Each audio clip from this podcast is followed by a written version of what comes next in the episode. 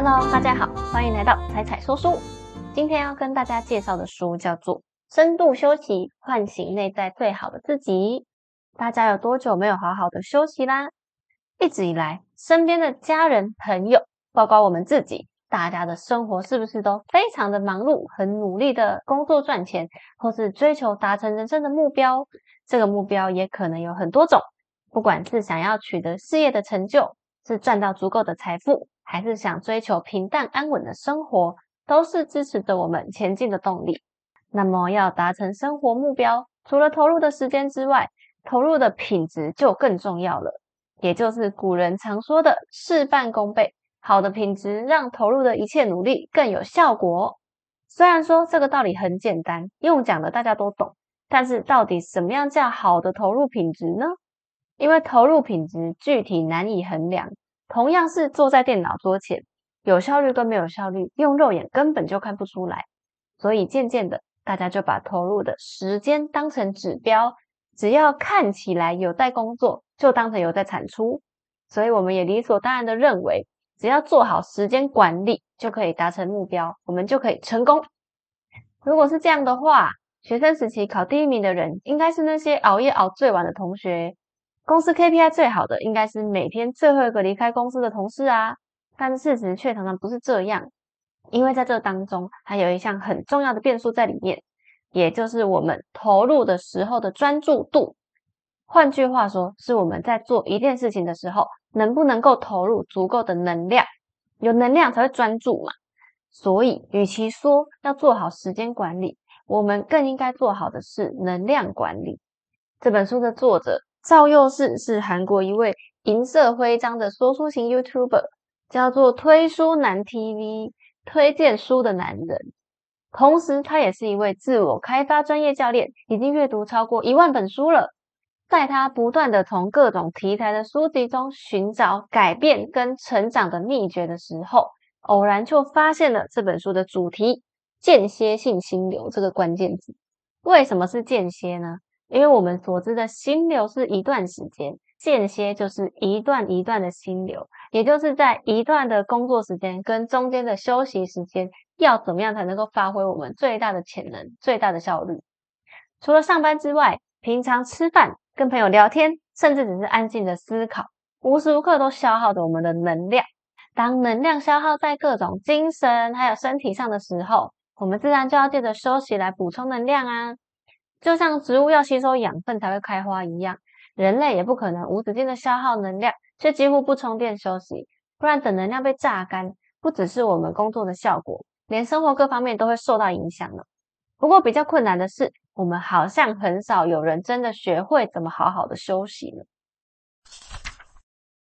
最长专注时间，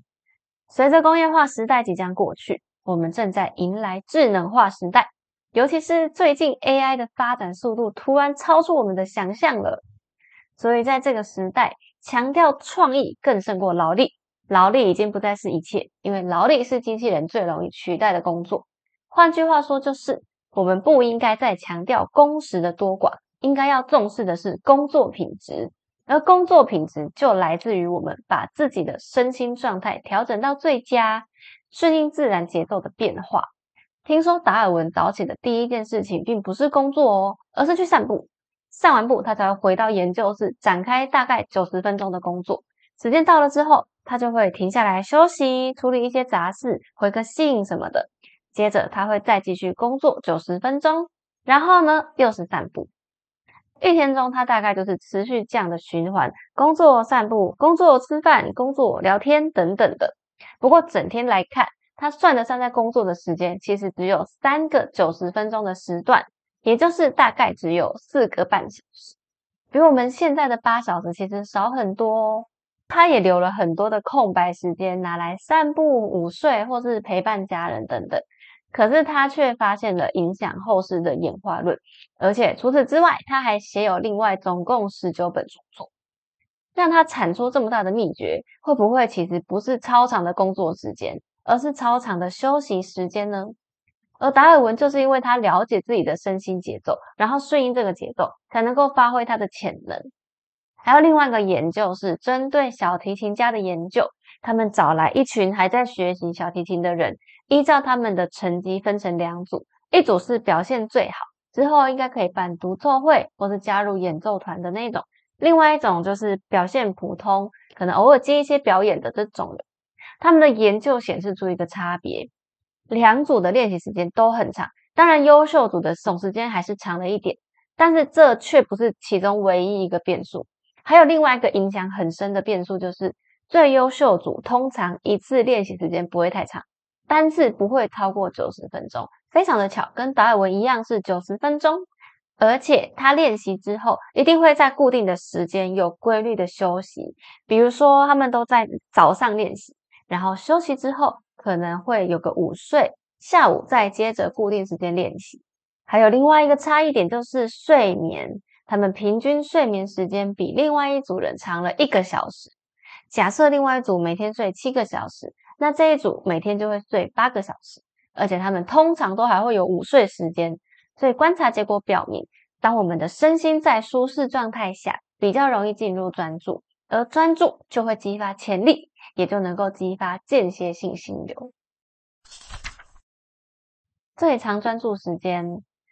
另外一个引起实验人员注意的结果是，我们都有着专注时长的限制。像刚刚前面说的，表现普通的另外一群人，他们通常不是不努力，他们也很努力，一天也练琴好几个小时，但是其中真正能够投入专注的时间却只有一个小时。而经过训练的专家，则可以把这个专注时间拉长到四个小时。这个观察结果可以套用到很多类型的运动选手身上，也可以套用在骑手身上，所以相信也可以套用到我们平常人身上，就可以得知说，每个人维持在专注状态的时间存在着限制，就像电池用完一样，可能人类四个小时后就差不多会没电了。就算透过训练可以把时间从一小时拉长到四小时好了，但四小时从观察上来说，几乎就是极限了。想要再更长也非常非常的困难。不过，综合以上结果，可以得出一个结论是：投入时间跟最后的产出关系其实很薄弱，却跟我们休息时间长不长有正相关哦。刚刚前面说，一天专注的时间最长可以拉长到四小时嘛，而把这个专注时间从一小时拉长到四小时的重点，就是要好好休息，就是帮我们充电啦。电力用完，但就是要好好休息，好好的把电充回来啊！所以，当我们有时候工作如果不太顺利、太累的时候，其实稍微休息一下，才能够恢复体力，然后就能够再更快速的投入工作。像最近台湾周休三日的提案通过啦，也引发大家对于工时跟休息时间的讨论。这边就先不讨论劳基法、加班费或是薪水的问题。我们如果先把重点放在休息跟效率的相关性，让更多人知道上班四天跟五天的产出其实差不多，也许可以把问题对焦到要怎么样才能正确提升休息品质，进而提高工作效率呢？要讨论工作效率，其中一种工作效率最高的状态就是心流。心流专家米哈里说，心流就是当我们在做自己喜欢的事情的时候。常常会忘记时间过了多久，完全投入其中，既不分心，也不会有其他想法，几乎跟外界隔绝，进入了一个极静又完全专注的状态。所以，能够掌握心流的人，就等于能够拥有超乎常人的表现。而我们跟天才之间的差别，就在于一天能够达到全神贯注的时间有多长。不过，这本书更强调间歇性心流，而不是心流，因为间歇性心流是指。刻意重复进入沉浸的状态，尽可能激发我们的潜力。因为作者想要强调，在心流跟心流中间的休息，其实才是最重要的。在休息时间达到完全的放松，才能为下一次的心流创造条件。不过，对于把勤劳当做美德的我们来说，休息似乎成了一种让人感到罪恶、不舒服的事情。如果只是躺着，或者是只是喝杯咖啡，什么都不做。放空，我们就会觉得不安，所以这时候大家会干嘛呢？通常大家就会拿起手机，想要看点什么，听点什么，就是想要吸收一些资讯，或是就打开电视，让大脑不断运作。比如说，大家有没有想要在周末好好放松，所以追剧一整天的经验？我当然也有过咯，可是看完真的会更轻松吗？通常我自己这样做完，其实是更累。原因就是因为我们的大脑还是一直被动开机着，这样不仅没有休息效果，甚至会让大脑更累，妨碍我们进入真正的心流。所以不是只要不工作就叫做休息，就能够进到间歇性心流。心流是强调我们要创造一个环境跟条件，然后在生活中反复持续体验跟享受间歇性心流。我觉得可以把我们的能量流想象成一条大水管吧。那我们把这个大水管接上很多小水管，然后分散在各种物质世界的时候，能够拿来投入心流的能量，当然就变少了嘛。可是这些物质世界却不一定能够真的满足我们，也不能够帮我们充电。那如果我们把这些分散的水管流堵住，就可以投入到更多的能量到我们真正在意的事情上面了。为了寻找间歇性心流的条件，作者广泛收集了很多资料，包括有一些人的著作或是研究等等。他才发现，很多人都用不同方法达到自己人生的成就，方法也许人人不同。但大致上不会偏离几个方向，包括熟悉最适合自己的作息，主动创造充分休息的环境等等。接下来我就介绍三个可以跟着做，然后也不会太困难的方法给大家。方法一：深度休息。大家都怎么安排自己的休息时间呢？平常上班已经花掉了大部分的时间，所以我们常常放假就会迫不及待想要排满行程。忙着定定各种计划，结果过完周末常常没有充电的感觉，可能还更累吧。德国冥想家兼经营顾问尼可兹特恩对休息的定义是：什么都不做的时间，不只是单纯的休息时间，更是开发自我、满足需求所需的时间哦。所以他建议大家接受自己不做任何事情的权利，用积极正面的态度来面对休息，不用看其他人的眼色。也不用一定要做什么很有建设性的事情，因为你休息的时候，其实就已经是在排除精神上的紧张，然后放松身体，其实就可以发挥更好的工作效率了。所以休息的意思是把休息的重要性看得跟工作一样。既然这样说，那休息应该要做什么事呢？应该要做的事情就是我们会想要好好对待的活动，比如说跟喜欢的人一起聊天。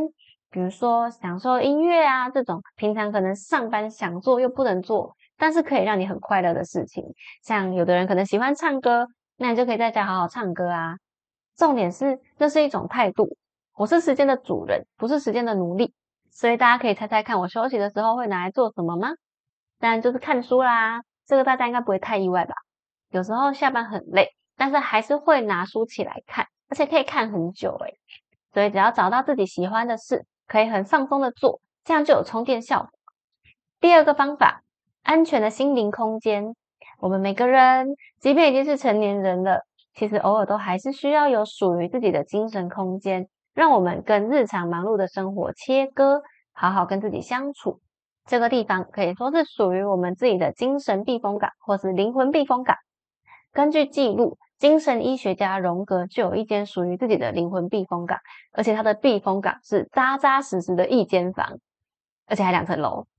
因为荣格平常要职业嘛，他要做咨询，然后他又要研究，所以他常常很忙。每过一段时间就会觉得精神啊、灵感面临枯竭，然后他又面对了弗洛伊德这个强大的对手，所以他就想要提出自己脑中的想法，他又想要证实的想法。可是，如果你脑袋一直很混乱，就没办法好好整理自己的想法啦。所以，他就在苏黎世郊外的湖边帮自己盖了一间两层楼的住宅，固定时间就会到这边闭关。他在这里的时候，其他人都是不能进来的，而且这边甚至没有电力，他只能够好好的进行冥想以及跟自己对话。不过，他也发现，通常在完全清空大脑之后，就能更发挥自己的创造力，然后想法也会源源不绝。但是对于我们大多数这种没有办法拥有度假小屋的人来说，当然可能也是有人有啦。其实这个避风港可以是任何专属于你的安静小空间，可以是你家旁边公园的草皮上，下班回家的时候在公车的最后一排座位，或是周末安排你的森林步道之旅啊。只要是能够让我们感到平静，好好陪伴自己，然后不要硬要用其他东西来填满这个时间的时候。就能够达到补充心理能量，然后也为日常生活充电的效果喽。第三个方法，寻找自己的效率周期。你有曾经认真观察自己一天中各个时段的工作表现吗？我们通常从早上起床就有一连串的事情等着我们来做，可能出门前就有一堆事情要做，到公司当然就更多啦。光是一件一件解决就忙翻了，根本就没有心思去观察自己的表现。不过我们不是机器人，如果跟你说，其实你的状态有限，没办法整天都保持精神饱满，大家应该也不会太意外吧？这边的意思是说，因为我们从一早起床开始，精神状态就会随着时间的流逝不断的改变，不一定是变差哦。有的人可能早上起床精神很好，过了中午会有点累，可是晚餐之后精神又恢复了。也有一些人，通常要花很多时间开机，早上都没办法专注，下午才最能够专注。这个每个人都是不一定的，所以每个人在不同时段都会有不同的工作表现，当然就适合安排不同类型的工作啦。比如说，有些工作需要很专心思考，有一些工作需要发挥创意，有一些工作就比较简单，很重复性的。著名的美国连载漫画《呆伯特》的作者亚当斯，就是透过这样子的工作规律。设计了一套专属自己的能量系统。他仔细的观察自己在哪一个时段适合做什么工作，然后就发现自己如果在晚上才开始画漫画的话，通常每天想到的东西都差不多，创意就很有限。但他如果早上就开始写东西的话，就会很有创意。所以他之后都固定这样做：早上六点起床就开始写故事。下午他会出门运动，然后晚上回来就进行一些比较简单的收尾工作，一些机械化的工作，确定保持他一天都在最佳状态，然后每天重复这样的生活，这样的生活他一过都是三十年呢。他就说，如果有有人问他说：“哎，你十年后的早上六点在干嘛？”他一定也答得出来，因为他这个时段做什么，就是会一直固定在做这件事。这样做的好处，除了在适合的时间做适合的事情之外，也能够减少不必要的能量消耗。就像贾伯斯跟祖克伯每天都穿一样的衣服上班一样嘛，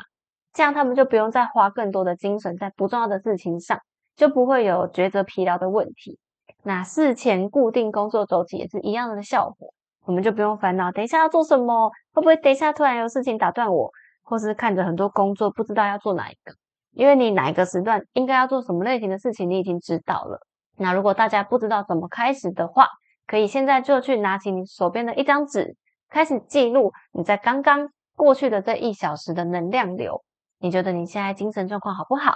过了一个小时之后，再记录你接下来这个小时的能量状况怎么样呢？如果更有余裕的话，你甚至连不是上班的时间都可以记，早上上班前跟下班回来后到睡前这段时间。甚至睡着后睡得好不好？你如果记得的话，也可以记一下，这样你就可以发现你在一天的什么时候能量比较好，什么时候比较低，或是对你晚上睡觉有什么影响等等，然后就可以根据你自己这张表来安排自己适合的工作形态。上面简单的列出大家日常生活中可以进行的三个方法，希望可以帮助大家在该休息的时候休息，然后找到生活中紧张跟放松的平衡喽。然后工作就能够发挥最大效率了。但除了我列出的几个方法之外，这本书其实介绍了很多详细的间歇性心流的八个原理，包括说我们要努力的意识到自己的直觉啊，然后了解你想要的东西，还有说我们不需要刻意追求过多的努力，刚刚好就好。这本书也强调人类跟自然的密不可分，就像小鸟、大树跟着日照作息一样。我们活在地球上，就算科技已经突破大自然的限制，我们的身体还是跟大自然紧密相连。所以休息是地球的天性，顺着地球的能量流动，才能一起补充能量。除了理论之外，它也有其他进入间歇性心流的技巧，而且都很简单，像是要多晒太阳，偶尔赤脚接触土地，然后进行冥想跟呼吸练习。它也有提到，我们应该要在固定时间进行断食。让身体清除多余的废物等等方法听起来都不难，但是我很喜欢其中他想要提醒大家的概念，也就是回归自然，这就是身体最舒服的状态。我自己平常有时候上班觉得好忙好累哦，然后假日就想报复性出游，把被工作偷走的时间玩回来。可是常常周末玩完两天回来，又觉得天哪更累，然后想到隔天要上班，心情又更惨更糟了，就觉得我的时间怎么过完了？可能上班之中，时不时还会觉得身体很酸痛，要去肩颈按摩放松一下。可是我们常常都忘了，其实最简单的放松根本不需要这么复杂，还要花钱去给人家按摩。其实只要到家里附近的公园，可能躺在草地上，听说分多金，或是接地感受一下土地的怀抱，或是台北有很多青山步道啊，就可以去走一走，好好呼吸，好好晒晒太阳。这就是我们的身体最需要的，因为我们不是机器人，甚至就算机器人也要充电吧。所以看完这部影片的各位，今天就早点休息睡觉吧，晚安，拜拜。谢谢大家听到这边，喜欢的话记得帮忙按赞订阅。开启小铃铛，分享给你的好朋友，我们下次见喽，拜拜。